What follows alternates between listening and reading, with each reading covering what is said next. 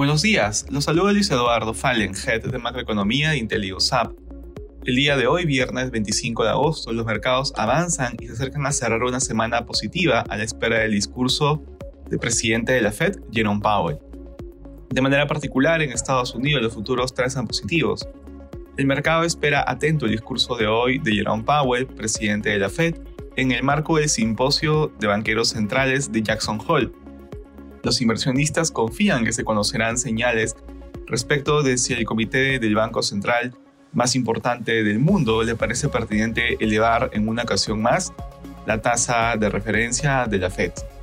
En la eurozona, los mercados europeos avanzan a la espera de las declaraciones de Powell, así como también de las de Christine Lagarde, la presidenta del Banco Central Europeo.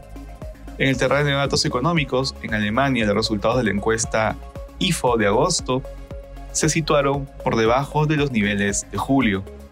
En Asia los mercados asiáticos cerraron negativos. China anunció medidas que flexibilizan las condiciones para compra de viviendas de manera que se eliminaría la regla que limita a las personas que ya han tenido un crédito hipotecario de adquirir otra vivienda. Así, estas serían consideradas como compradoras de primera vivienda.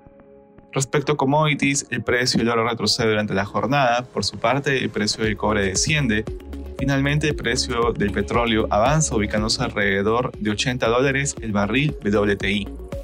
Gracias por escucharnos y si tuviera alguna consulta, no duden en contactarse con su asesor.